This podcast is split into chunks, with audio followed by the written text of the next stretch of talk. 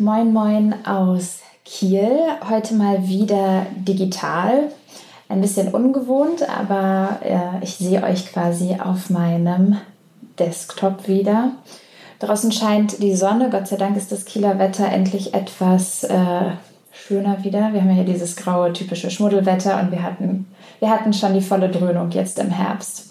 Ich bin ganz gespannt. Es ist heute ja eine Spezialfolge äh, zur Stufo. Ich sage da auch gleich noch ein bisschen mehr zu, aber als erstes würde ich euch bitten, dass ihr euch kurz mal vorstellt. Ja, hallo, ich bin Wiebke Seedorf. Ich studiere in Göttingen an der Georg-August-Universität Geschlechterforschung und Soziologie im Bachelor und habe jetzt das letzte Jahr zum Thema Frauen in Haft geforscht. Ja, und mein Name ist Judith Althaus. Ich studiere auch in Göttingen und zwar Soziologie und Geschichte im Bachelor. Genau, und Wiebke und ich haben zusammen diese Forschung durchgeführt. Wir waren nicht nur zu zweit, sondern in einem Fünfer-Team, ein interdisziplinäres Team und freuen uns jetzt, dass wir unsere Ergebnisse oder unseren Prozess vorstellen können. Wunderbar, vielen Dank. Genau, wir haben uns ja bei der fünften Konferenz für studentische Forschung kennengelernt, also der STUFO.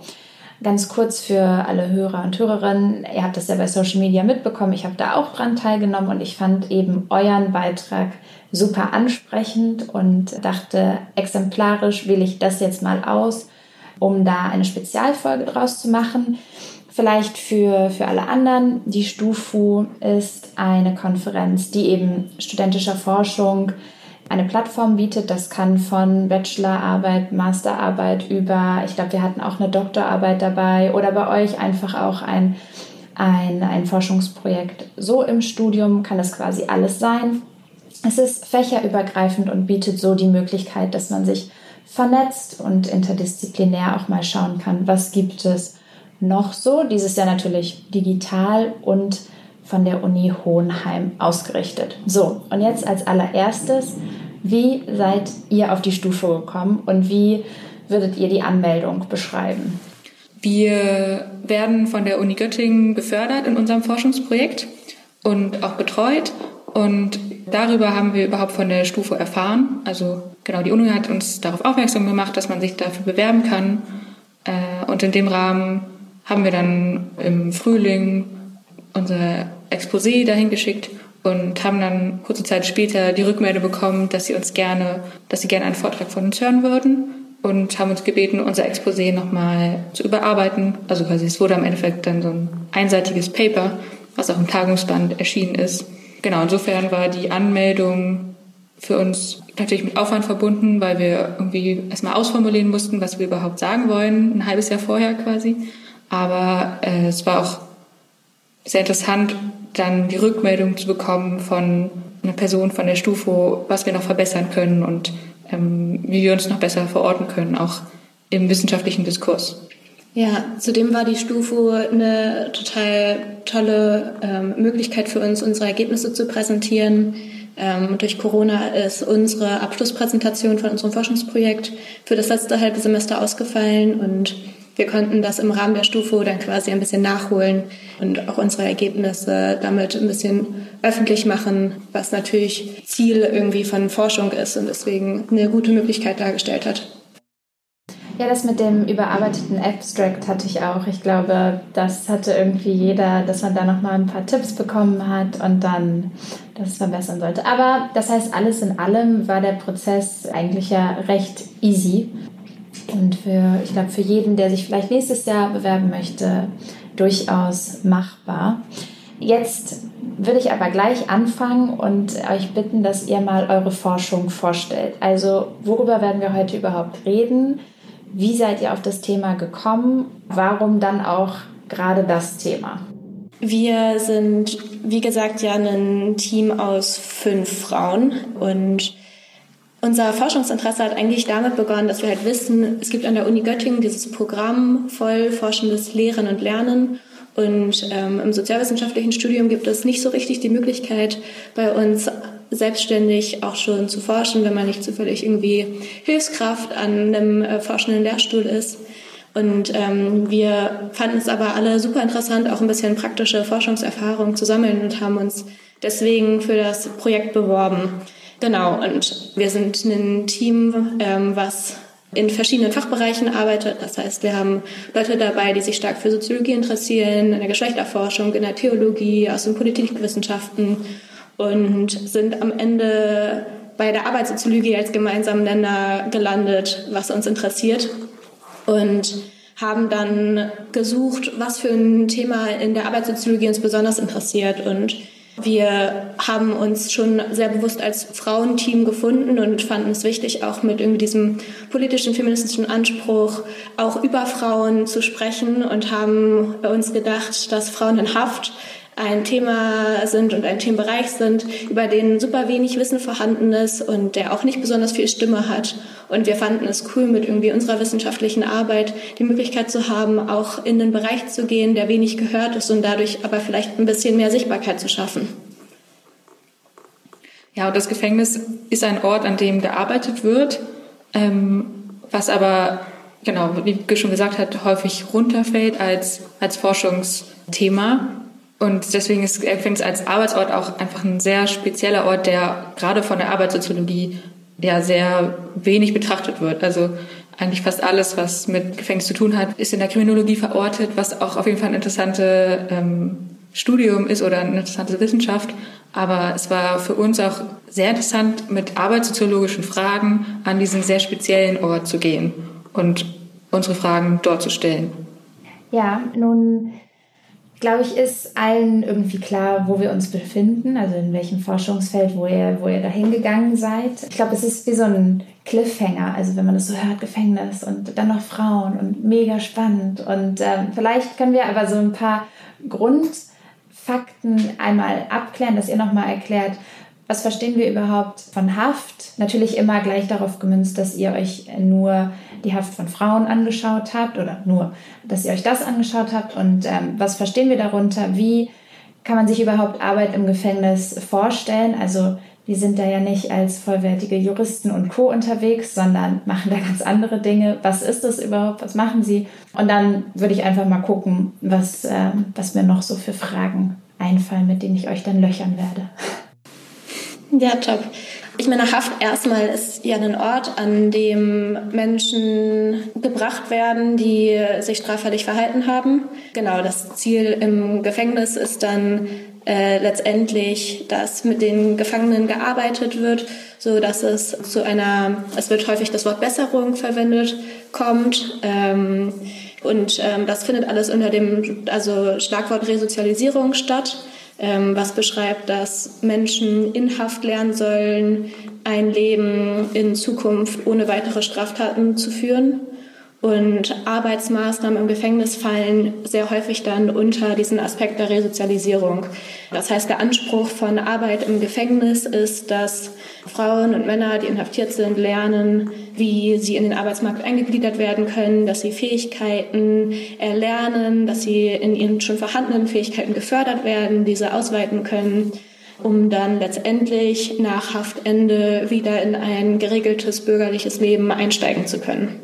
Genau, und vielleicht noch ein paar harte Zahlen. Also in Deutschland sind ungefähr 50.000 äh, Menschen inhaftiert. Also es wird immer erhoben an einem Stichtag äh, im Jahr. Und davon sind nur circa 3000 Frauen. Also Frauen machen ungefähr, also etwas mehr als 5 Prozent der Gefangenenpopulation aus. Natürlich extrem gering ist, wenn man sich überlegt, dass die anderen 95 Prozent äh, Männer sind. Das hängt hauptsächlich damit zusammen, dass Frauen eine ganz andere Deliktstruktur haben. Damit, also die Delikte, deren wegen sie verurteilt werden, ähm, unterscheiden sich sehr stark von den Männern. Die Hauptdelikte sind Betrug, Hinterziehung, ähm, eine Verurteilung wegen des Betäubungsmittelgesetzes, also quasi Drogenbesitz. Raub, Diebstahl. Genau, genau, aber keine, also es gibt fast keine Gewaltverbrechen also Frauen, die wegen Gewaltverbrechen verurteilt werden. Und das genau ist ein großer Unterschied zu den Männern. Aus dieser Zahl, also dass nur 3000 Frauen in Deutschland inhaftiert sind, folgt auch, dass es deutlich weniger Gefängnisse gibt, in denen Frauen inhaftiert sind. Und genau, also einerseits heißt es, dass oft Frauen einfach an Männergefängnisse angegliedert sind, also dass es einen Frauentrakt gibt, quasi in einem Männergefängnis. Obwohl eigentlich vom Gesetzgeber gewollt ist, dass es eigene Frauenhaftanstalten gibt, weil Frauen quasi nochmal anders im Gefängnis, ja, also Resozialisierung erfahren sollen. Zum, ein Beispiel sind zum Beispiel ähm, Sicherheitsvorkehrungen. Frauen sind viel weniger davon gefährdet, zu fliehen, also Flucht ähm, zu fliehen aus dem Gefängnis und ähm, deswegen können quasi in Frauenhaftanstalten können, kann die Sicherung ganz anders, also lockerer äh, vollzogen werden ähm, und das deutlich erschwert, wenn Frauen nur in einem Frauentrakt im Gef Männergefängnis sind. Wie, wie kann ich mir denn jetzt vorstellen, also was für Arbeit gehen denn Frauen im Gefängnis nach? Das ist äh, total spannend, sich zu betrachten, weil in Gefängnissen ja vorbereitet werden soll auf das Leben danach und ähm, wenn man sich Arbeit anguckt, aber eigentlich festgestellt werden kann, dass Frauen in sehr traditionellen, frauentypischen Berufen arbeiten und auch eher in älteren Berufen. Das heißt, es gibt viele Schneidereien, es wird viel in der Küche gearbeitet, es gibt Ausbildungen in ganz wenigen Anstalten nur, zum Beispiel zur Friseurin oder zur Textilnäherin. Ähm, Genau, manchmal gibt es Gartenarbeit, was nicht so super speziell frauentypisch ist, aber auch so Reinigungsarbeiten finden viel im Gefängnis statt und halt nehmen, also die Arbeiten, die ich jetzt gerade genannt habe, dieses Nähen, das Putzen, das Kochen, das sind alles Arbeiten, die als qualifizierte angesehen werden. Neben diesen Arbeiten gibt es noch Arbeiten im Werk. Werk bedeutet, dass es ein Ort ist, an dem Arbeit auf Pensum stattfindet. Das heißt, dort finden Arbeiten wie Falten von äh, Bedienungsanleitungen, Knickarbeiten, Sortierarbeiten, solche Dinge statt. Genau, das heißt, es sind ganz einfache, routinierte Arbeiten, wo ein Arbeitsschritt oder vielleicht zwei den ganzen Tag immer wieder wiederholt werden. Genau, und das ist so im Groben das Arbeitsumfeld, in dem Frauen sich befinden. Okay, also man könnte schon sagen, dass es nicht die unfassbar anspruchsvollste Arbeit wahrscheinlich ist und dass man jetzt nicht sagt, die Frauen sind dort wirklich gefordert. Also ähm, der Anspruch ist, dass es ähm, Ausbildungsplätze gibt, dass es überhaupt Bildungsplätze gibt, also sei es nun in beruflichen Qualifikationen oder auch in schulischen Qualifikationen. Die Realität sieht teilweise anders aus. Es gibt Gefängnisse, wo es überhaupt keine Ausbildungsplätze gibt oder nur sehr wenig Ausbildungsplätze. Gerade für Frauen ist es besonders darüber zu sprechen, weil Frauen aufgrund der Deliktstruktur, die Judith gerade schon beschrieben hat, häufig nur sehr kurze Haftzeiten für Frauen gibt. Und wenn Frauen zum Beispiel nur neun Monate inhaftiert sind, dann bietet es sich überhaupt nicht an, eine Ausbildung zu machen und eine qualifizierte Tätigkeit zu erlernen. Und dadurch, dass es halt diese kurze Haftzeiten gibt, wird legitimiert, dass Frauen in diesen einfachen Arbeiten arbeiten, weil es sich nicht lohnen würde, sie für qualifiziertere Tätigkeiten anzulernen. Genau. Und darüber wird auch das Vorhandensein von den Arbeitsplätzen, die es gibt, legitimiert. Also in dem Sinne von, naja, wenn Frauen nur so kurz da sind, dann brauche ich keine anspruchsvolleren Arbeitsplätze anbieten, weil die Frauen können mit der Zeit, die sie überhaupt hier sind, die überhaupt nicht richtig in Anspruch nehmen. Hm. Genau. Ähm Vielleicht ist es an der Stelle auch wichtig, wie ihr geforscht habt. Also vielleicht reden wir mal darüber, wie seid ihr vorgegangen, was für Methoden habt ihr verwendet und kommen dann dazu, zu was für Ergebnissen ihr auch dann dabei gekommen seid. Ja, also unser Anspruch war es, mit Frauen in Haft tatsächlich auch zu sprechen und deren Perspektive einzunehmen, wenn wir über Arbeit in Haft sprechen. Deswegen haben wir zu Beginn unseres Projektes verschiedene Vollzugsanstalten angeschrieben, die entweder nur Frauenvollzugsanstalten sind oder auch ähm, ja, Frauenabteilungen haben, ähm, ob wir sie genau, ob wir besuchen können, sie besuchen können und dort sowohl mit einer Beamteten, Beamtenperson äh, zu sprechen, um quasi die auch so eine übergeordnete Sicht auf das Gefängnis zu bekommen und dann aber vor allem halt auch mit den inhaftierten Frauen.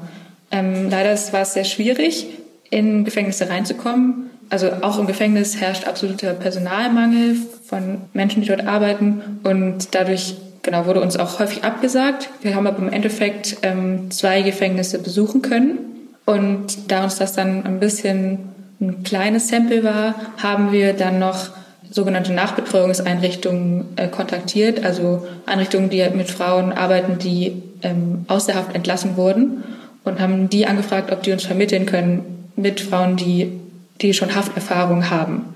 Also quasi aus der Retrospektive. Genau, im Endeffekt haben wir dann mit neun Frauen gesprochen, die teilweise zum Zeitpunkt des Interviews in Haft waren oder halt dann uns nach der Haft davon berichtet haben.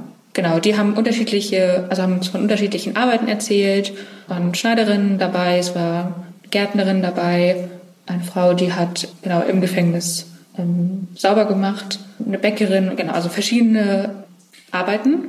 Wir haben diese Interviews geführt, die haben zwischen 30 Minuten und drei Stunden gedauert. Genau, wir haben Leitfrageninterviews geführt und da wurde sehr unterschiedlich äh, genau darauf geantwortet. Genau, und diese Interviews haben wir dann im Endeffekt transkribiert und codiert mit einem Programm und haben die äh, dann ausgewertet. Und zwar nach zwei Forschungsfragen. Wir haben bei der Stufo eine Forschungsfrage vorgestellt, unsere Ergebnisse von der einen Frage. Da gehen wir der Frage nach, inwiefern die Arbeit in Haft als unfrei zu bewerten ist, vor dem Hintergrund, dass die Haft den Anspruch hat, den Haftalltag möglichst nah an das Leben draußen anzugleichen. Genau, das war die eine Frage. Und die andere Frage, die haben wir uns quasi schon letzten Winter gestellt. Da ging es darum, welche Bedeutung die Arbeit für die inhaftierten Frauen hat. Also haben versucht, deren Relevanzsystem nachzuvollziehen anhand der Interviews und ähm, guckt, äh, ja, was ist den Frauen eigentlich wichtig an ihrer Arbeit und warum arbeiten sie überhaupt? Ähm, oder genau, was, wie bewerten sie ihre eigene Arbeit? Ähm, zu was für Ergebnissen seid ihr denn, seid ihr denn gekommen? Also vielleicht könnt ihr das ja sogar einmal aufteilen für die erste Forschungsfrage und auch für die zweite Forschungsfrage.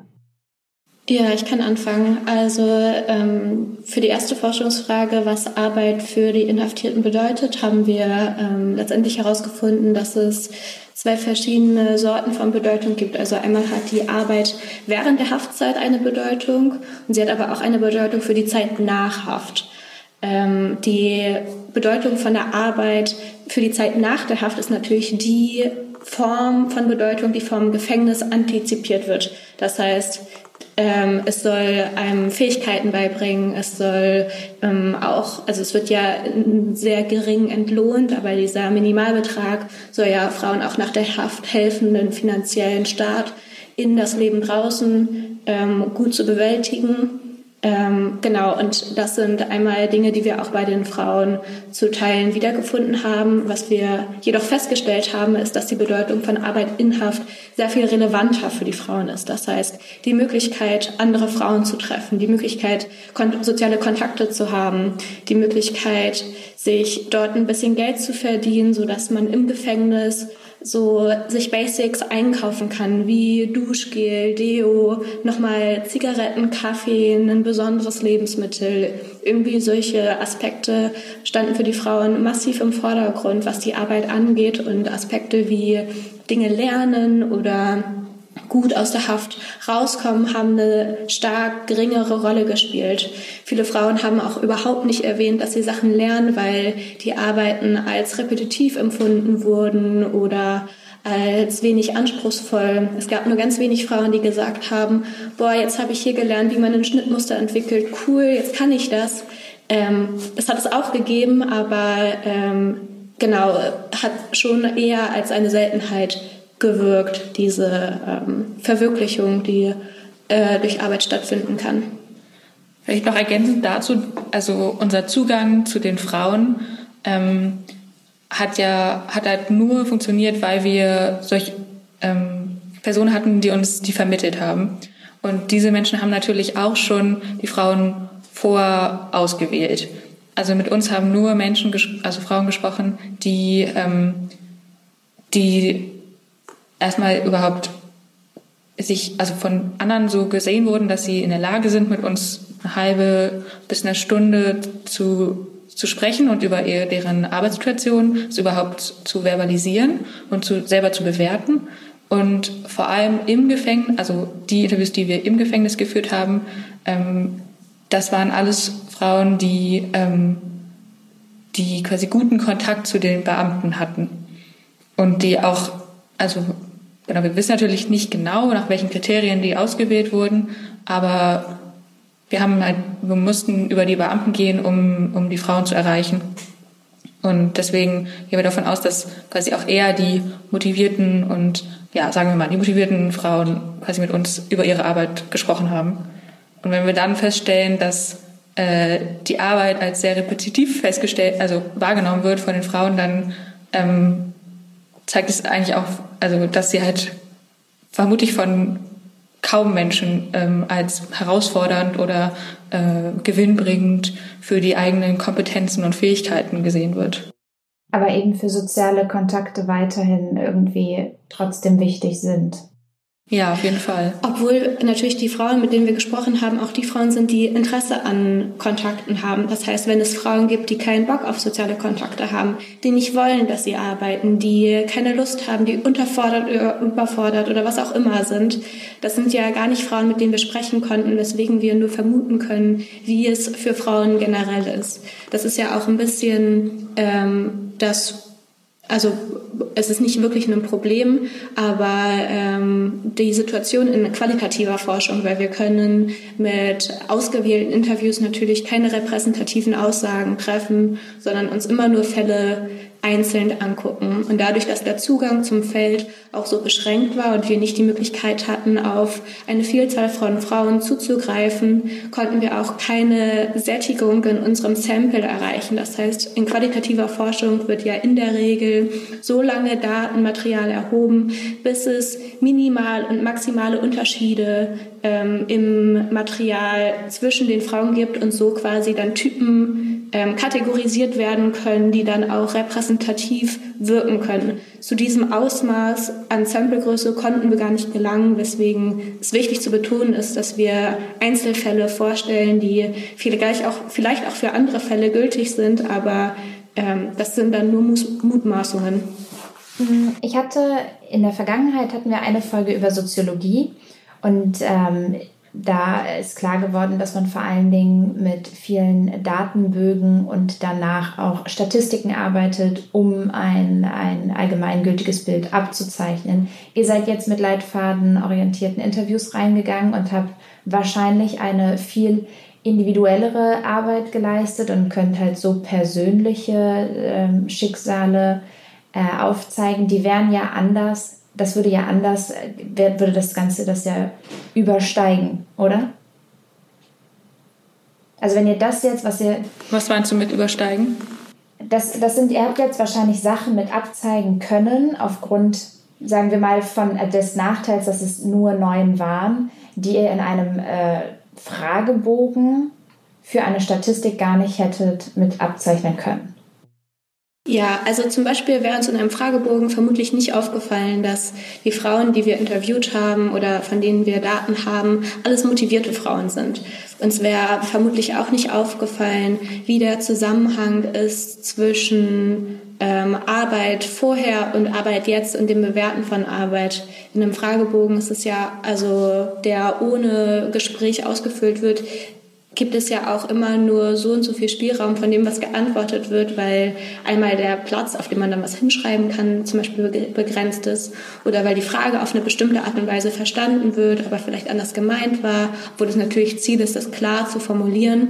Aber in einem Gespräch ist es vielmehr möglich, nochmal nachzuhaken, nochmal die Frage umzuformulieren ähm, und so auch ähm, an eigentlich die Aussagen zu kommen, die einen wirklich interessieren. Also könnte man tendenziell schon sagen, dass was ihr jetzt geleistet habt, kann zwar, so wie ihr es auch erklärt habt, kein Beitrag für eine qualitative Forschung sein, kann aber sehr wohl ein Impuls und ein Startschuss sein. Ihr seid quasi ins Feld gegangen, habt jetzt fundiert recherchiert und auf eurem Wissen jetzt könnte man einen ausgeklügelten Fragebogen ähm, quasi erarbeiten mit dann natürlich dementsprechend den Möglichkeiten, dass ihr überhaupt mehr Leute befragen könnt und, und so weiter.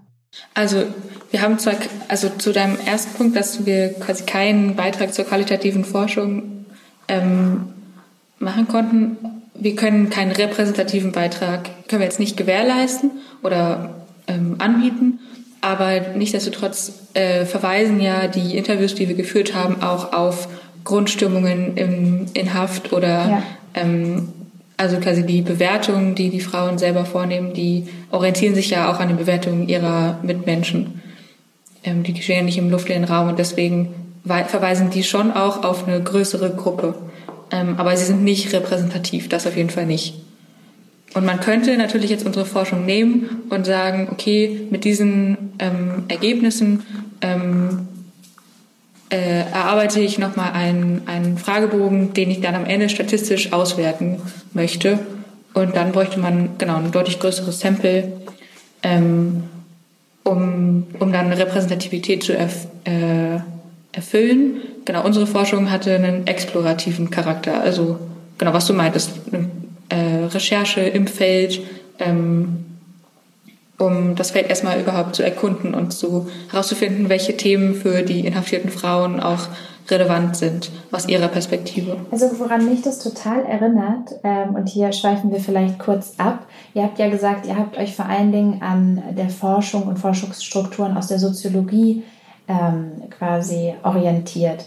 Mein Zweitfach im Bachelor war Europäische Ethnologie Volkskunde. Mhm. Und mich erinnert das total an die, an die Forschungsherangehensweise aus der europäischen Ethnologie, weil da sagt man ganz klar, ja. wir wollen keine Statistiken erheben, weil wir wollen uns eher dem Individuum im Feld widmen, kleineren Gruppierungen, um da, also um so Rückschlüsse auf das breite Feld zu machen, als quasi grob ins breite Feld zu gucken und in irgendeiner Form daraus rauszuziehen.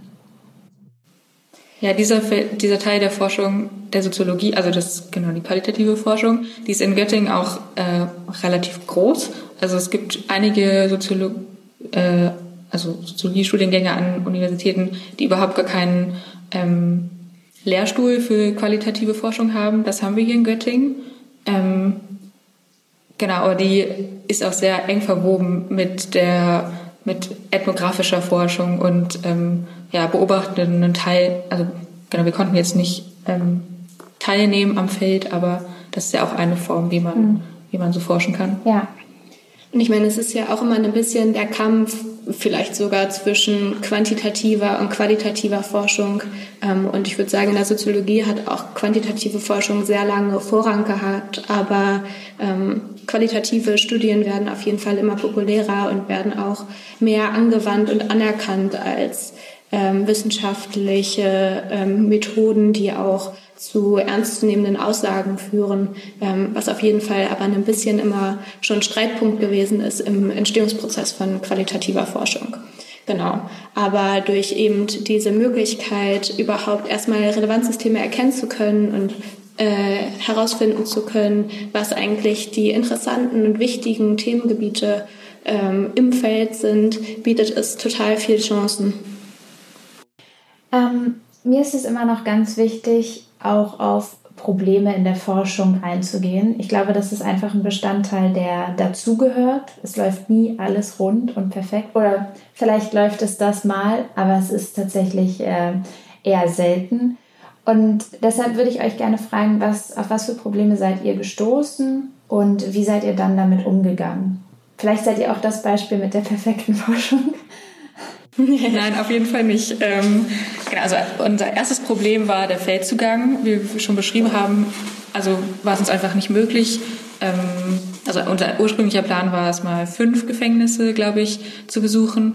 Und wir konnten halt nur zwei besuchen und haben dann, mussten dann quasi nochmal äh, um, umdenken und haben uns überlegt, okay, wer kann uns denn trotzdem auch von der Haft erzählen? Und dann kam die Idee mit diesen ähm, mit Frauen mit Hafterfahrung, dass die ja aus der Retrospektive uns davon berichten können. Die haben natürlich dann wieder auch einen anderen Erfahrungshintergrund, haben auch gelernt ähm, oder erfahren, was ihnen quasi, also dieser Aspekt der, dass die Arbeit in Haft auch nach der Haft ja irgendwie sinnvoll, als sinnvoll bewertet werden soll, die quasi gerade diesen Teil konnten sie halt hauptsächlich ähm, überhaupt nur äh, beantworten, weil sie ähm, ja die Personen waren, die halt in Haft waren und dann wieder rausgekommen sind und äh, gucken konnten, wie es halt auf dem Arbeitsmarkt dann ähm, nach der Haft konkret aussieht.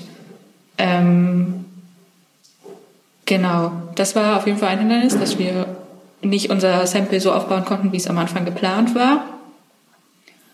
Ähm, wir hatten Glück mit Corona, weil wir schon vorher mit äh, unserer Erhebung fertig waren und sowieso für den Frühling geplant hatten, unsere Interviews auszuwerten. Und das ging hervorragend auch von zu Hause.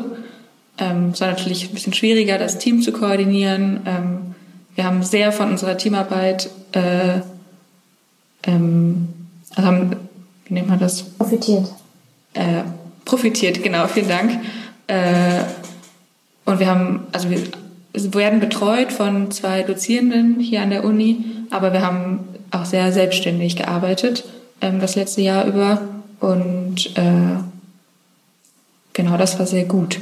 Fällt dir noch ein? ein ja, also ich würde sagen, ähm, das kann man auch wieder gut an das Gespräch eben zu qualitativer Arbeit anschließen, weil Methoden für qualitative Forschung teilweise noch nicht so feststehen. Das heißt, es sind nicht so feste Verfahren wie Standardabweichung berechnen in statistischer Arbeit. Ähm, das heißt, als wir angefangen haben auszuwerten, mussten wir ein bisschen überlegen und gucken, okay, wie kann man Sachen codieren? Wie funktioniert das eigentlich?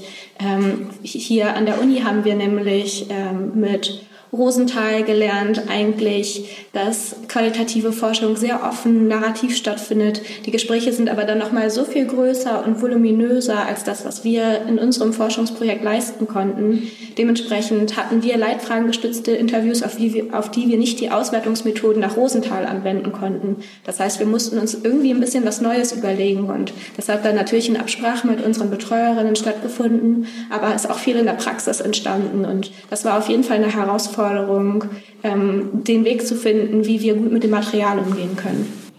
Wie ist es denn, also das ist jetzt auch eine sehr spezifische Frage. Ähm, ich weiß, das kenne ich auch aus Geschichte, dass immer ein Problem, also man kann ja durchaus sagen, es ist ähm, ja noch nicht unbedingt Oral History, aber es ist ja eine individuelle Empfindung die natürlich von Mensch zu Mensch wieder unterschiedlich ist. Wie, wie seid ihr da mit umgegangen? Also das ist natürlich jetzt maßgeblich für eure Forschung ja auch wichtig gewesen. Wie sieht es jeder für sich? Aber habt ihr da in irgendeiner Form differenziert und ähm, Nebenfacts mit einbezogen zur Person an sich? Oder war das für eure Forschungsfrage gar nicht von Bedeutung?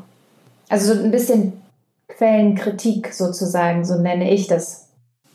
Also erstmal war es uns wichtig, dass wir die Frauen ernst nehmen, mit denen wir gesprochen haben und dass wir auch, also ähm, vor allem in der ersten Frage, genau, wir haben jetzt auch nur die Ergebnisse unserer ersten Forschungsfrage nach der Bedeutung von Frauen besprochen, aber vor allem dort ging es ja uns darum, ihr Relevanzsystem nachzuvollziehen.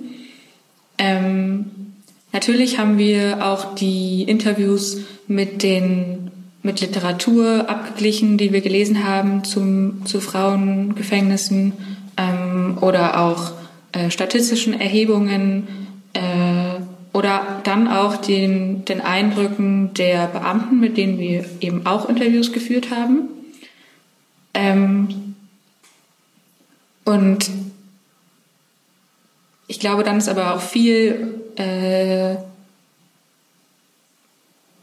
ja, also ich glaube, also Quellenkritik ist, glaube ich, in diesem Fall auch viel irgendwie aus dem, ich weiß nicht, nee, ich ziehe zurück.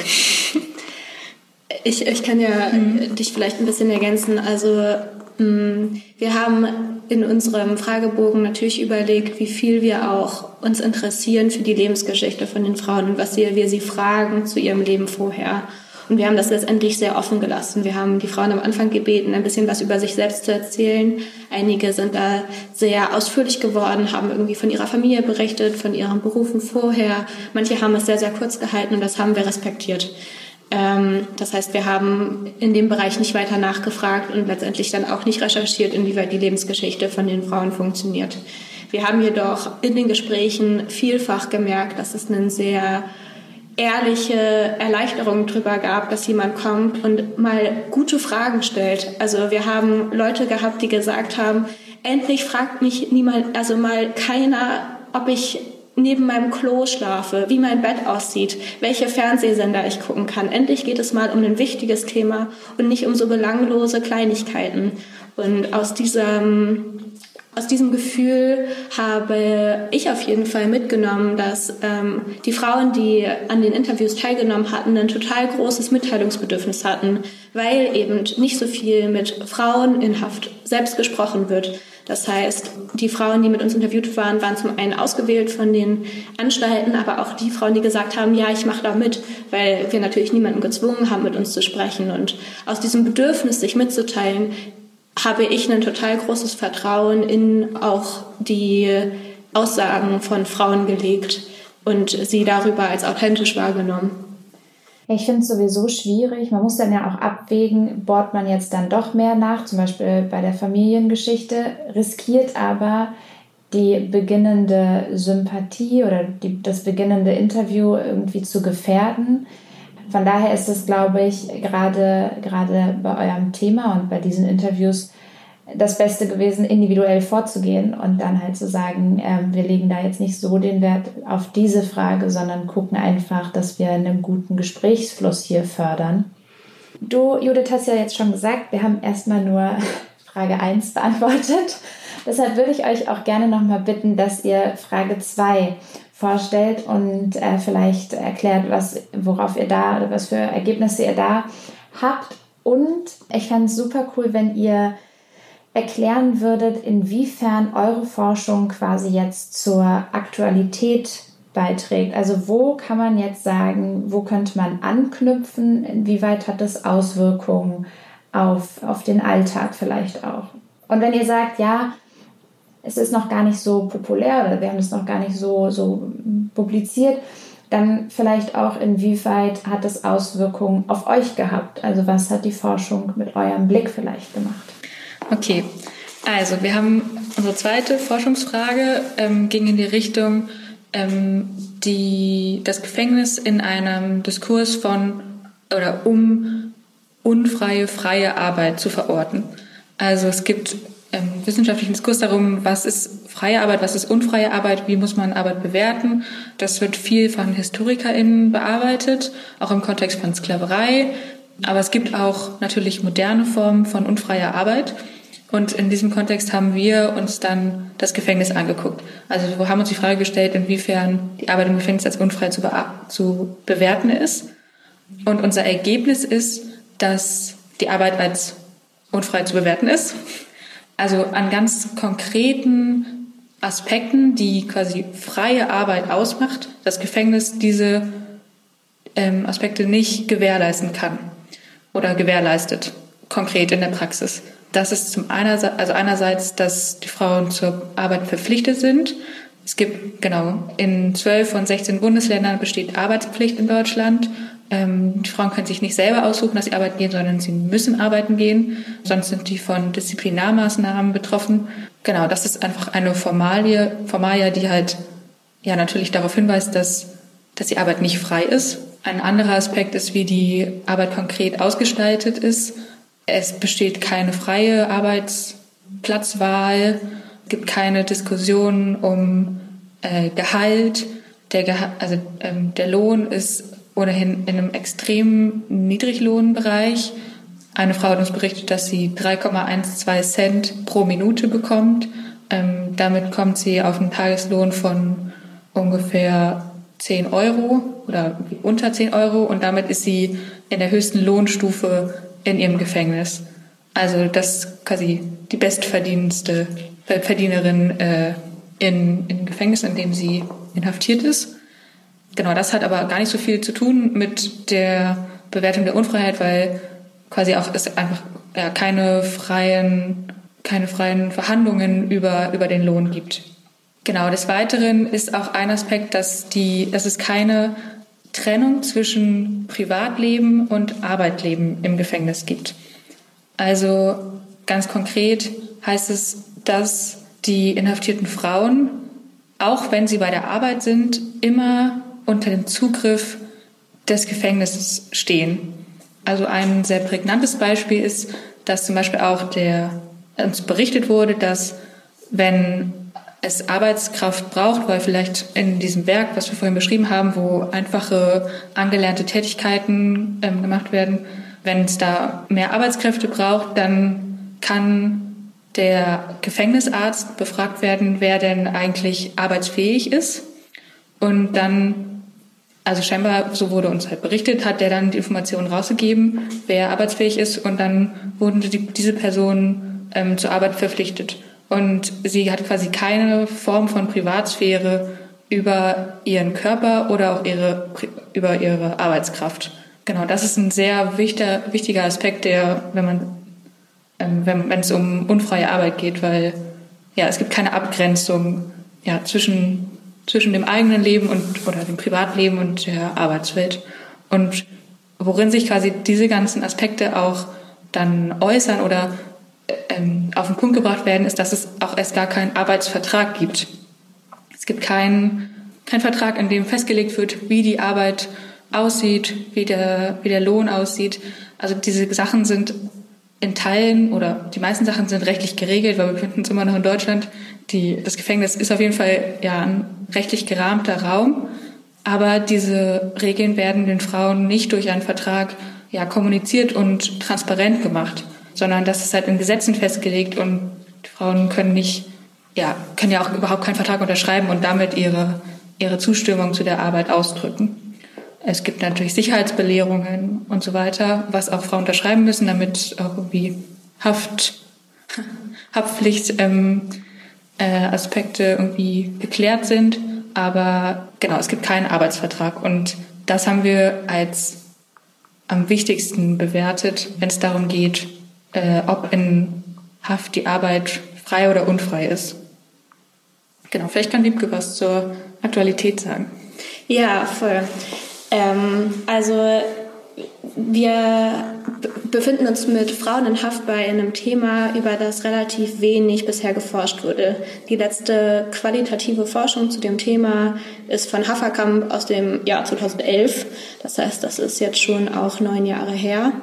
Die war sehr groß angelegt. Ich meine, wir sind natürlich nicht in derselben Größenordnung, aber ähm, haben jetzt auch mit Frauen gesprochen. Genau, das heißt, unser Thema ist schon aktuell, einfach weil es immer wieder auch ja neue Regelungen gibt und sich ähm, die Arbeitswelt verändert. Es wird heute im arbeitssoziologischen Diskurs sich total viel mit Arbeitswelt heute beschäftigt. Ähm, Individualisierung, Flexibilisierung von Arbeitszeiten spielen eine total große Rolle. Und das ist im Gefängnis so nicht vorhanden. Und das aber überhaupt festzustellen, ist eine Frage, die äh, total in den aktuellen soziologischen Diskurs um wie sieht eigentlich Arbeit aus, reinfällt. Für uns ist das Thema auch als Team interessant gewesen, ähm, weil es irgendwie eine Teamarbeit, eine kontinuierliche Arbeit, eine Arbeit mit eigenem Fokus darstellt, was es für uns super attraktiv gemacht hat. Wir haben natürlich alle Ideen über Gefängnisse gehabt, bevor wir in die Forschung gegangen sind. Das hat sich im Forschungsprozess teilweise verfestigt oder verändert. Wir haben jetzt auf jeden Fall eine Meinung zu dem Thema. Ähm, uns war es wichtig, mit einem feministischen Anspruch irgendwie in die Wissensreproduktion zu gehen. Und genau, Arbeit ist ein Thema, was alle Menschen beschäftigt, wo alle Menschen einen Bezug zu haben, weil alle arbeiten müssen. Deswegen war es spannend, sich mit der Arbeit von Frauen in Haft zu beschäftigen, die im Gegenteil so wenig beachtet werden. Vielen lieben Dank. Das war jetzt sehr viel und ich habe tatsächlich auch einige Fragen. Mm, ich würde jetzt versuchen, so chronologisch wie es geht, das Ganze mal ähm, abzuarbeiten. Ihr habt ja was zum Gehalt gesagt. Vielleicht vorab, ist das etwas, was ihr euch genauer angeschaut habt? Oder, weil du ja auch schon gesagt hast, das war eigentlich gar nicht wesentlicher Bestandteil für die Entscheidung unfreie, freie Arbeit, war das einfach nur ein Side-Fact, der euch aufgefallen ist? Für die Beantwortung der zweiten Frage, wo es um Unfreiheit geht, da ist es nur ein Side-Fact. Wenn es aber um die Bewertung der Arbeit geht und die, ja, welche Relevanz die Arbeit in Haft für die Frauen hat, also wenn wir uns eher wieder zur ersten Frage be, ähm, bewegen, da spielt es eine sehr große Rolle, weil auch ähm, uns kommuniziert wurde, dass natürlich, dass dieser Lohn als Missachtung oder eben nicht als Anerkennung bewertet wird, sondern dass natürlich auch die Frauen wissen, dass, dass ihr Lohn ähm, nicht ausdrückt, dass sie quasi gute, wichtige Arbeit machen. Und das ist quasi ein Bedürfnis, was glaube ich, wir alle bei unserer Arbeit haben. Außerdem ist es vielleicht auch ein Punkt, wo man, also Gefängnis ist ja ein Ort, der sehr viel auch mit irgendwie moralischen, ethischen Fragen belegt ist. Und festzustellen, dass Frauen in der Stunde zwischen 60 Cent oder 1,80 Euro verdienen, ist also schon eine Frage, wo in mir erstmal ein Ungerechtigkeitsgefühl hochkommt. Und sich dann damit zu beschäftigen und zu fragen, woher kommt das, wozu führt das, ist es gerechtfertigt, ähm, wo es vielleicht auch jetzt noch keine endgültigen Antworten zu gibt, ist auf jeden Fall was da sehr hochgeploppt ist, weswegen es ähm, ein relevantes Thema letztendlich schon auch war für die Frage von, wie stehe ich eigentlich zum Thema Haft. Dazu habe ich noch die Frage, dürfen sich die Frauen ihre Arbeit eigentlich selber aussuchen aus diesem Pool der Arbeitsmöglichkeiten nach der in meinen Augen fürchterlichen Inspizierung durch den Arzt, aber ähm, dürfen Sie danach sagen, keine Ahnung, ich kreuze an, Bäcker, ja, weil da habe ich vielleicht noch Qualitäten, oder wird Ihnen das dann zugeteilt? Soweit wir wissen, wird es in Gefängnissen unterschiedlich gehandhabt. Meistens verläuft es so, dass sich Frauen auf eine Liste eintragen können, quasi für die Sparte, in der sie arbeiten wollen. Und dann müssen sie meistens, meistens etwas warten, weil es äh, die Realität auch so aussieht, dass es nicht genug Arbeitsplätze gibt wiederum. Also die Frauen sind zur Arbeit verpflichtet, aber gleichzeitig bietet das Gefängnis auch nicht genug Arbeitsplätze an, sodass alle Frauen, die arbeiten wollen, arbeiten können. Genau, und deswegen trägt man sich auf eine Liste ein, in den meisten Fällen, und dann kann man sich in, insofern also dann zumeist aussuchen, wo man arbeiten möchte. Aber es kann natürlich auch, also es gibt halt immer die Möglichkeit, dass man auch zugeteilt wird. Also das Gefängnis hat dazu die Position, das zu entscheiden. Und es gibt einige Ausschlusskriterien. Das heißt zum Beispiel Frauen, die mit einem BTM, also mit einem Drogenhintergrund ins Gefängnis kommen, die dürfen häufig nicht in der Küche arbeiten, weil häufig die Gefahr besteht, dass die Frauen Hepatitis haben. Das heißt, auch die Deliktstruktur bringt manchmal Voraussetzungen mit, aufgrund derer Frauen Arbeitsplätze haben dürfen oder ihnen der Zugriff dazu verweigert wird. Okay, jetzt habt ihr ja vorhin erzählt, dass dieses Geld, was die Frauen dort verdienen, unter anderem dazu dienen soll, dass sie sich in Haft äh, Sachen kaufen können, aber auch für, also Hinblick ähm, oder hinsichtlich Resozialisierung, für ihre Zukunft nach der Haft theoretisch sich etwas dazu verdienen. Wie sieht da die Realität aus? Weil äh, ich kann mir das schwer vorstellen, wenn man so wenig Geld verdient, sich in der Haft dann mal was kaufen möchte, wie viel bleibt da wirklich übrig? Das ist gesetzlich geregelt. Drei Siebtel des Lohns wird an die inhaftierten Frauen in Haft ausgezahlt und vier Siebtel wird vom Gefängnis verwahrt und darf, also es gibt dann Möglichkeiten, dann noch was umzulegen, so dass ich irgendwie größere Anschaffungen machen kann. Aber grundsätzlich kann man erstmal sagen, diese vier Siebtel werden dann aufgespart. Äh, die müssen auch angelegt werden vom Gefängnis, so dass sie dann bei der Entlassung an die Frauen ausgezahlt werden. Das heißt aber, dass halt im Gefängnis sich die Frauen, also quasi ja, nur auf drei Siebtel Zugriff haben ihres Lohns. Und äh, das sind dann ungefähr 70 Euro. Genau, 70 Euro, mit dem sie dann im Monat einkaufen können. Inhalt. Und ja, ja. Genau, genau. Also das Gefängnis legitimiert es auch darüber, dass die Grundversorgung stattfindet. Das heißt, die Gefangenen bekommen Essen, sie bekommen grundlegende Hygieneartikel. Genau, das heißt, eigentlich sind die Grundbedürfnisse offiziell abgedeckt. Jedoch berichten Frauen schon auch darüber, dass die regulären Shampoos irgendwie nicht gut für die Haarstruktur sind, nicht gut riechen, ähm, dass das Essen natürlich nicht den individuellen Lieblingswünschen angepasst ist. Das heißt, wenn jemand noch mal was Spezielles essen möchte oder gerne einen Kaffee trinken möchte zwischendurch, dann muss sich das zusätzlich gekauft werden. Und all diese kleinen Aspekte von einem gut riechendes Shampoo, einem Mascara, irgendwie die Tampons, die besser sitzen, keine Ahnung. Das sind totale wichtige Punkte für die Selbstbestimmung von Frauen in Haft und Momente, bei denen sie irgendwie sich in ihrer Persönlichkeit und in ihrem Selbst finden und ausleben dürfen. Und ähm, deswegen ist dieser Einkauf so wichtig. Hm. Mein letzter Punkt zu, zu der Arbeit an sich. Ich habe noch eine Frage zum Gehalt, ähm, aber erstmal das.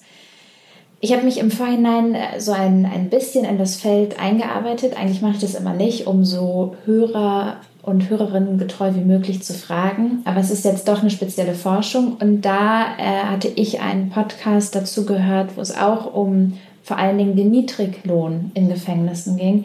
Gar nicht speziell jetzt bei Frauen, sondern generell. Und es wurde das Beispiel BMW genannt. BMW lässt zum Beispiel von Gefängnisarbeitern, wahrscheinlich vorrangig von Arbeitern und aber vielleicht auch von Arbeiterinnen produzieren.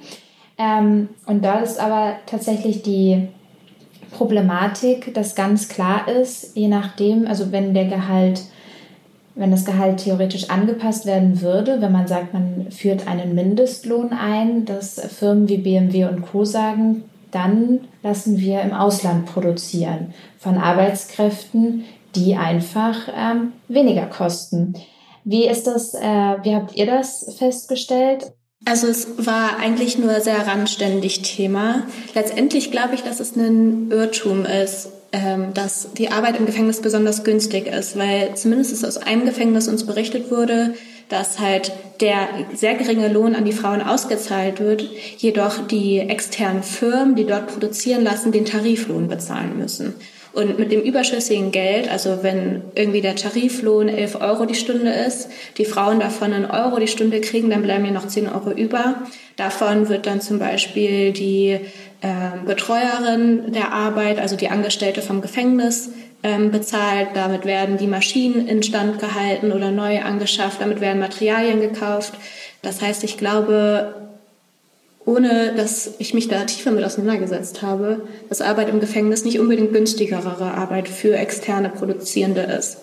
Obwohl sie natürlich nicht auf die Art und Weise entlohnt wird wie ähm, qualifizierte Tätigkeiten. Das heißt, ähm, wenn jetzt die Firma selbst eine ausgebildete Näherin anstellen würde, weiß ich nicht, was die kriegen würde. Aber die Arbeit im Gefängnis wurde häufig verglichen mit so Arbeit von Behindertenwerkstätten, ähm, die ja auch zu einem geringeren Lohn arbeiten.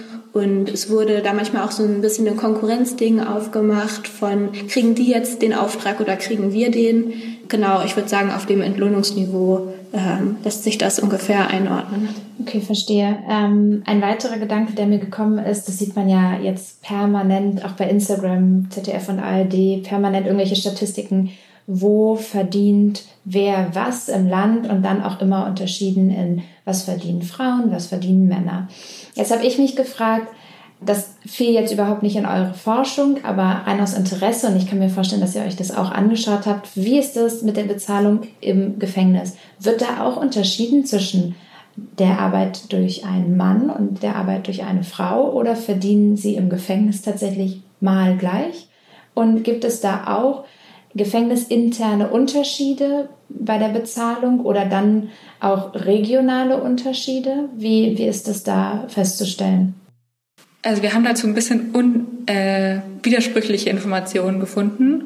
Es gibt auf jeden Fall regionale Unterschiede, aber nicht im großen Maße. Also es ist schon auf jeden Fall so, dass Bundesländer etwas unterschiedlich ähm, äh, entlohnen. Also genau, Gefängnisse sind äh, Ländersache seit äh, 15 Jahren ungefähr. Genau, deswegen wird es vom Bundesland zu Bundesland unterschieden. Und also uns wurde von den Frauen tatsächlich, es gab Aussagen von Frauen, dass Männer mehr verdienen in Haft, aber äh, quasi Literatur konnte uns das nicht bestätigen. Ich habe das auch überprüft. Die Lohnunterschiede, die es in Gefängnissen offiziell gibt, sind Unterschiede zwischen Ost und West. Ähm, es gibt aber keine offiziellen Statistiken über Lohnunterschiede zwischen Männern und Frauen. Dadurch, dass es aber so individuell geregelt ist und auch nicht unbedingt öffentlich gemacht wird, ist es total schwierig, da verlässliche Aussagen zu, zu kriegen, weil ähm, es eigentlich, also ich bisher in dem, wie ich recherchiert habe, keine Übersicht gefunden habe zwischen, das sind die Löhne für Frauen in den Gefängnissen im Vergleich zu den Löhnen von Männergefängnissen im selben Bundesland. Ähm, ja. Und du hast ja auch nach Lohnunterschieden innerhalb eines Gefängnisses gefragt. Es gibt halt verschiedene Lohnstufen, Lohnstufe 1 bis 4. Und ähm, genau danach wird unterschiedlich bezahlt. Es hängt davon ab, quasi wie die Tätigkeit ist, ob Menschen schon vorher vielleicht auch eine Ausbildung in dem äh, in dem Bereich gemacht haben, ob sie sogenannte Vorarbeiterinnen sind oder nicht. Und deswegen äh, unterscheidet sich dann natürlich auch, je nachdem wie ein Gefängnis bereit ist, hohe Lohnstufen ähm, zu gewähren, unterscheidet sich natürlich auch insgesamt dann ähm, der Lohn, der was ein, was ein Gefängnis pro, pro inhaftierte Person auszahlt. Und deswegen ist, glaube ich, auch so schwierig zu vergleichen. Ja. Also ihr seht, ihr habt mich total gecatcht mit dem Thema, deshalb ploppen permanent äh, neue Fragen auf. Ich finde auch, dass das eine Forschung oder ein Forschungsbereich ist, wo man hundertprozentig eine Doktorarbeit irgendwann zuschreiben könnte. Also da ist ja noch äh, so viel Potenzial und so viel möglich. Und ich fände, also ich dachte gerade einfach, ähm, wie skurril es wäre, wenn der Mann im Gefängnis mehr verdient als die Frau da es ja da eigentlich wirklich nur darum geht, okay, sie haben eigene Bedürfnisse, die müssen irgendwie gedeckt werden und für die Zukunft soll man sich auch irgendwas ähm, aufbauen. Also ich habe dann daran gedacht, wie will man das bewerten? Ist jetzt die Arbeit äh, hochwertiger und das, was die Frauen machen, dann irgendwie nicht? Also das wäre jetzt einfach nur ein Gedanke, wo ich dachte, das, das kann ja nicht sein. Wie wird das begründet? Ja. Also ich habe mich da im Zuge von meiner Bachelorarbeit auch ein bisschen näher mit beschäftigt und ähm, in Männergefängnissen gibt es deutlich mehr Möglichkeiten, in, ich sag, qualifizierteren Arbeiten zu arbeiten, auch wenn das nicht Ausbildungsarbeiten sind, aber sind Arbeiten, die das Gefängnis als qualifizierter bezeichnen würde. Das heißt, da gibt es vielleicht einen weniger hohen Anteil an Werkarbeiten, die mit durchschnittlich Lohnstufe 2 bezahlt werden, also relativ niedrig. Das heißt, wenn Männer in einer Schlosserei arbeiten oder in einer Tischlerei und da ähm, Fertigungsarbeiten machen, dann ist es wahrscheinlicher, dass sie Lohnstufe 3 kriegen. Das ist dann natürlich im Verhältnis eher mehr. Außerdem haben wir in den Interviews wiedergefunden, dass äh, verschiedene Frauen unabhängig voneinander berichtet haben, die Männer würden mehr verdienen. Das heißt, auch wenn es nicht bewiesenermaßen Fakt ist, dass die Männer mehr verdienen, ist das Wissen bei den Frauen trotzdem irgendwie vorhanden, was den Effekt, den du eben beschrieben hast, dass sie sich ungleich behandelt fühlen, natürlich ähm, trotzdem also aufzufinden ist. So, jetzt meine letzte Frage zu, zu eurer Forschung. Danach sind wir noch nicht fertig. Ihr müsst noch ein bisschen mit mir aushalten. Ähm, ihr hattet ja diesen Arzt erwähnt, ähm, eine, eine interessante Rolle. Ich habe mich jetzt gefragt, wie sieht diese Musterung aus? Also gar nicht in der, in der Umsetzung, aber wird dort geguckt, ist man körperlich in der Lage, Arbeit auszurichten? Oder wird dort tatsächlich auch geschaut, ist man physisch bzw. psychisch in der Lage? Also physisch ja, psychisch wird das auch mit abgedeckt, weil wenn wir jetzt außerhalb des Gefängnisses schauen, gibt es ja auch einfach Leute, die einen Burnout haben oder die sehr starke Depressionen haben, wo einfach das Arbeiten nicht möglich ist, wird es im Gefängnis auch berücksichtigt. Und vor allen Dingen im Gefängnis gibt es ja auch Leute, die verschiedene Traumata erlebt haben und aufgrund dessen wahrscheinlich dann eine Straftat begangen haben. Ähm, inwieweit nimmt man da Rücksicht, wenn es darum geht, sie für die Arbeit einzustufen? Also ähm, ich würde sagen, das liegt sehr im, sehr im Ermessen des Amtsarztes.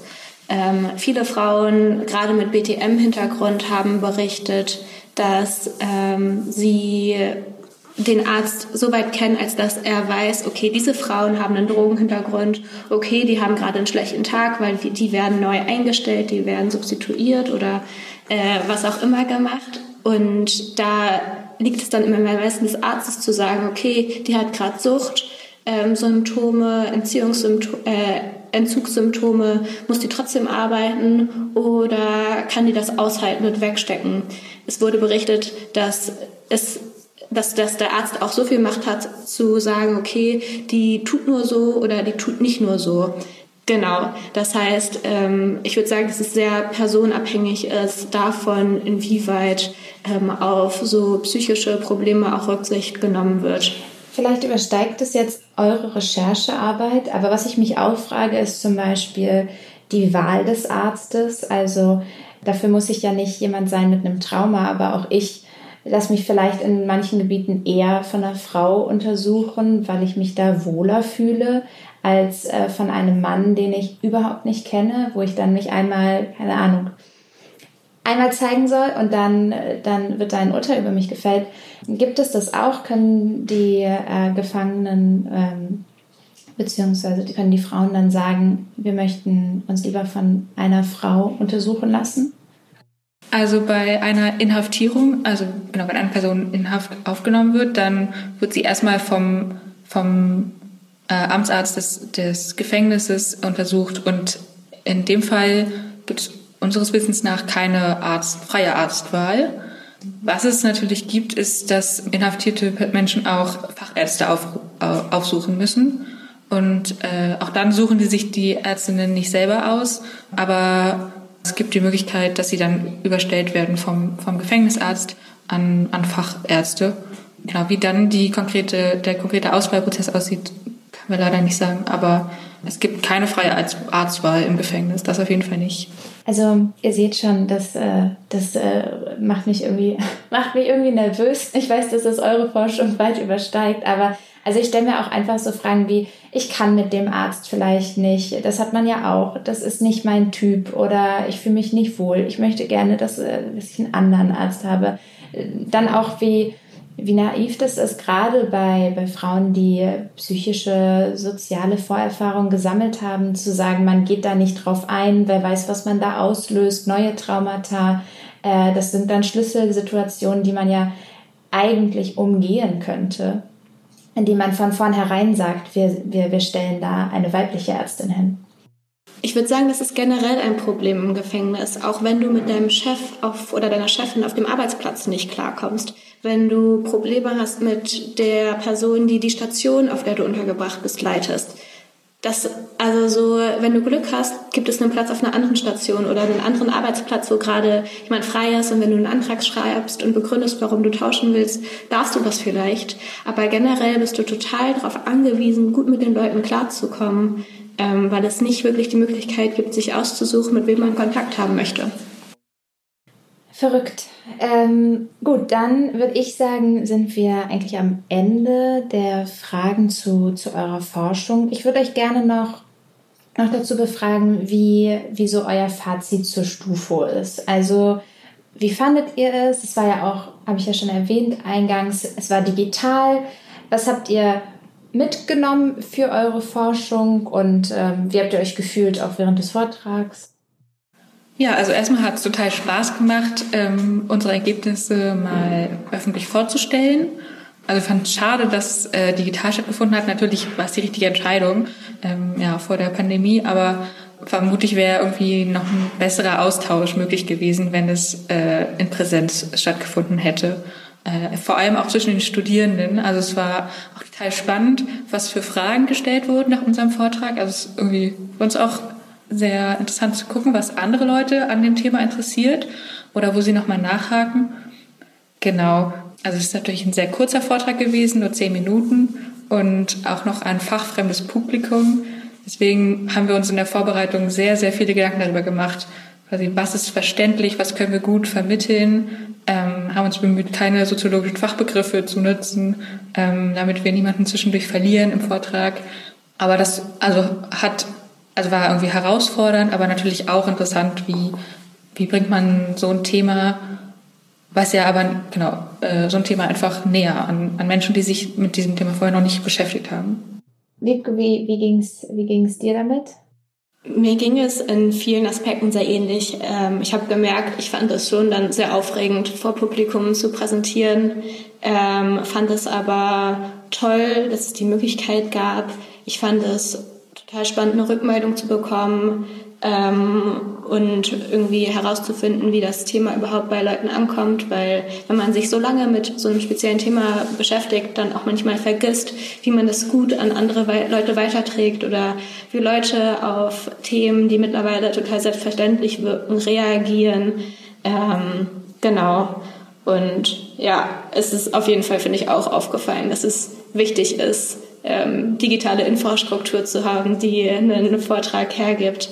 Ähm, das ist schon schade, wenn genau das digital dann nicht gut funktioniert. Ja, also ich fand technisch tatsächlich war das Ganze irgendwie einwandfrei. Da war ich sehr beeindruckt. Ähm, ich war auch mega aufgeregt.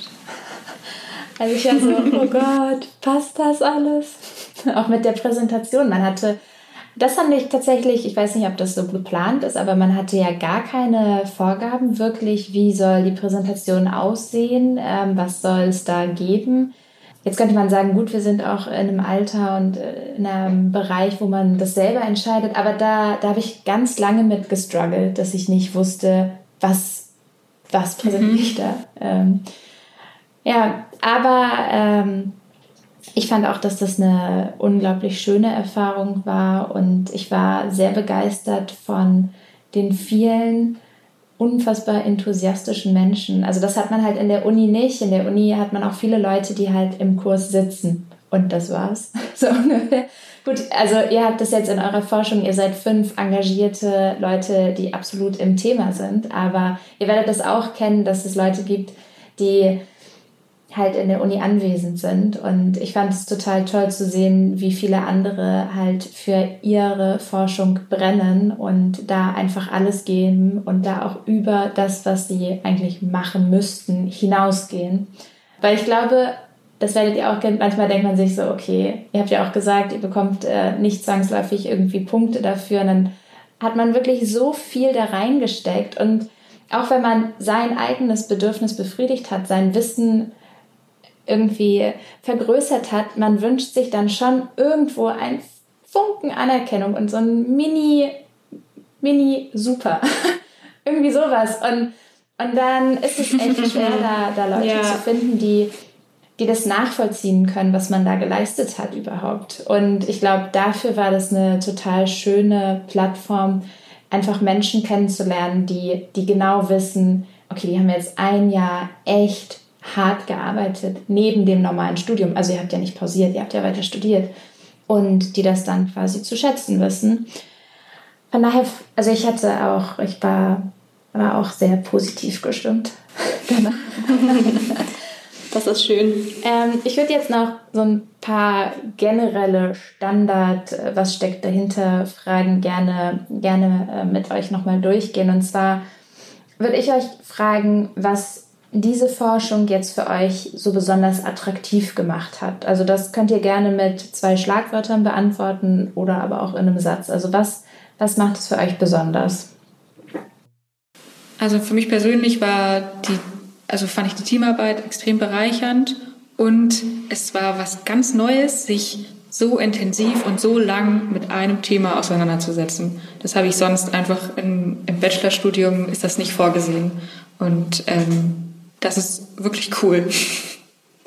Ja, ich kann mich da sehr anschließen. Für mich hat auch die Arbeit unter Frauen, mit Frauen einen super hohen Stellenwert gehabt und ähm, in, dem, in dem Team zu arbeiten und aber auch mit den Frauen zusammen ähm, Kontakt aufzubauen, hat mich total bereichert.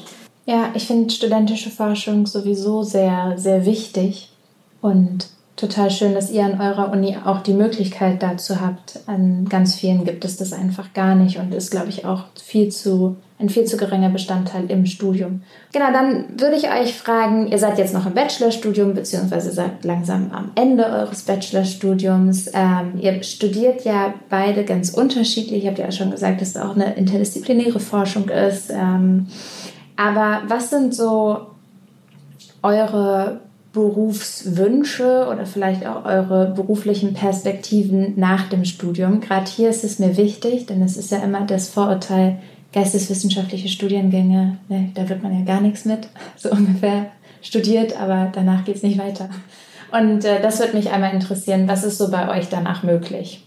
Also ähm, ich will gerne folgend einen Master in angewandten Sexualwissenschaften machen. Auch jetzt in dem Thema von Frauen in Haft begegnet einem Gewalt an Frauen als Thema immer wieder und auch ähm, sexualisierte Gewalt.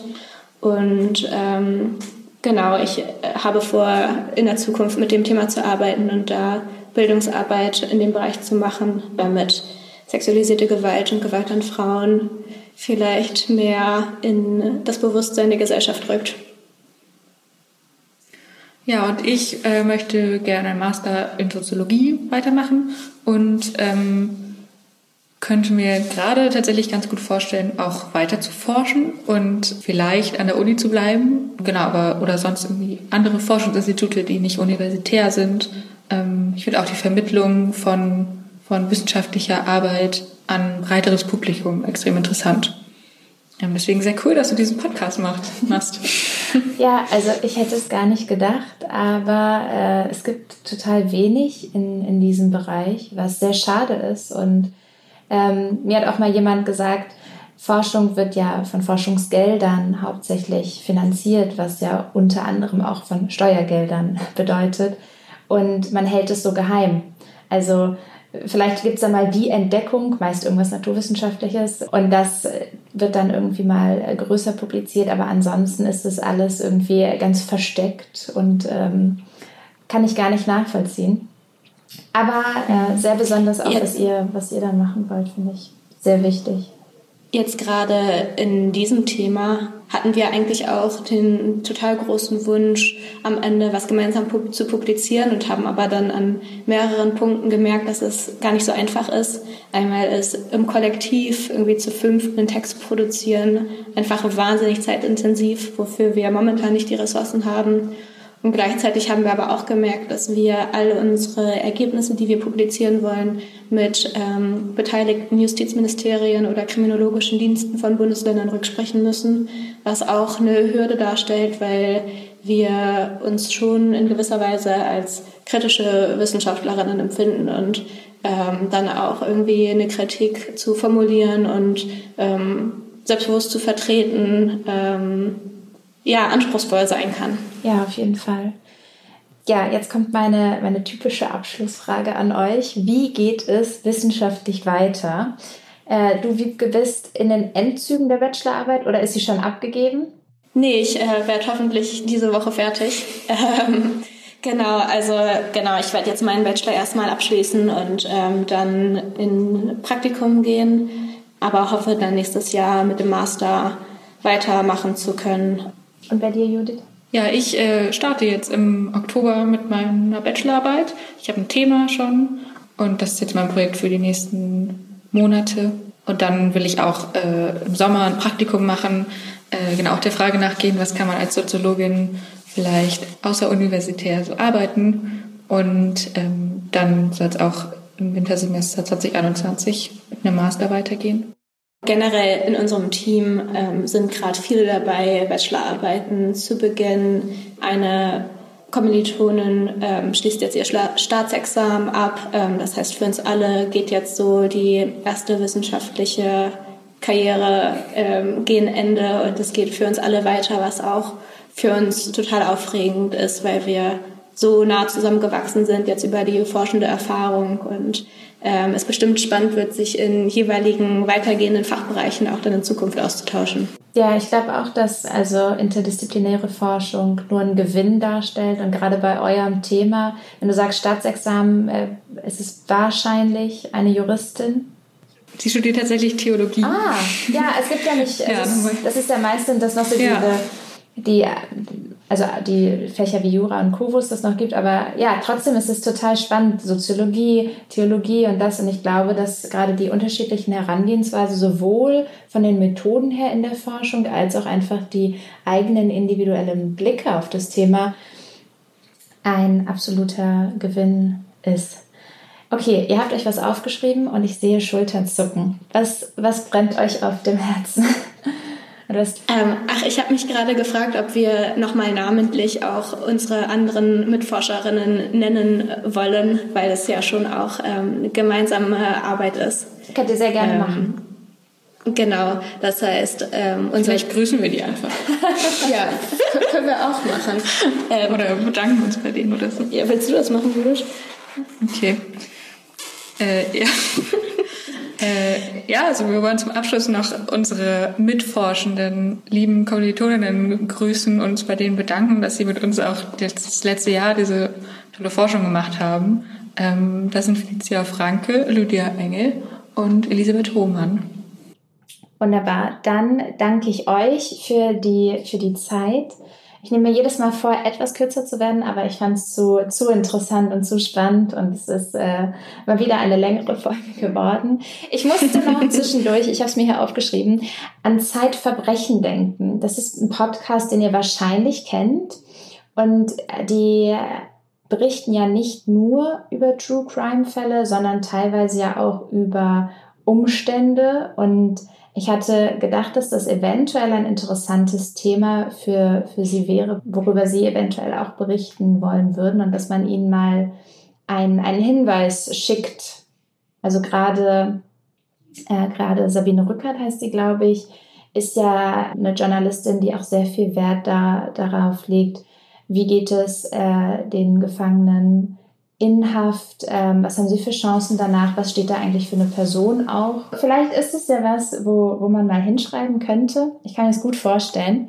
Und ansonsten wünsche ich äh, dir, Wiebke, noch ganz viel Energie für die Bachelorarbeit jetzt die Woche. Vielen Dank, dass du dir die Zeit diese Woche für mich genommen hast. und auch an dich, ähm, Judith, und dann eine schöne Woche euch noch. Ja, vielen Dank, dass wir hier sein durften. Ja, vielen Dank für die interessierten Fragen. Das hat Spaß gemacht. Genau. Schön.